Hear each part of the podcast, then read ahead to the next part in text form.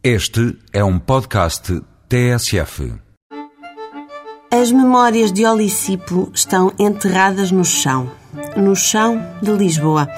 A cidade romana que existiu à superfície a partir do século I a.C.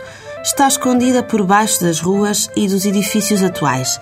A forma de a tirar do esquecimento é fazer um roteiro romano por Lisboa. Na Rua dos Correieiros, o núcleo arqueológico da Fundação Milênio BCP abre as portas todas as quintas e sábados, mas só a quem marcou a visita com antecedência. A visita é guiada, grátis, e as restantes informações estão no site do banco. Lá dentro, pode ver-se o que resta da indústria de conservas de olicipo. São ânforas e tanques para preparar os peixes e os respectivos molhos.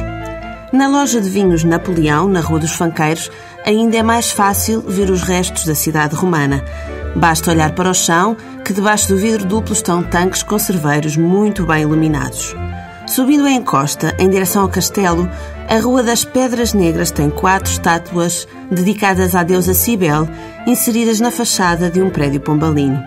E no claustro da Sé é possível ver as várias camadas de história que fazem Lisboa. Num dos níveis mais antigos, e por isso mais em baixo, vê-se o muro e o pavimento de uma rua romana. Melhor que isto, só no Museu do Teatro Romano. Do antigo anfiteatro vislumbra-se o palco e o início das bancadas para o público. E dentro do edifício do museu temos, mais uma vez, os vários níveis de ocupação humana. Primeiro passamos uma parede pombalina, depois um azulejo medieval e de seguida um mosaico romano. Entre colunas dóricas e bustos de heróis, pequenas candeias e moedas, faz-se o resto da visita. Aqui estão as melhores memórias de Olisipo, a Lisboa romana que vem de novo à superfície.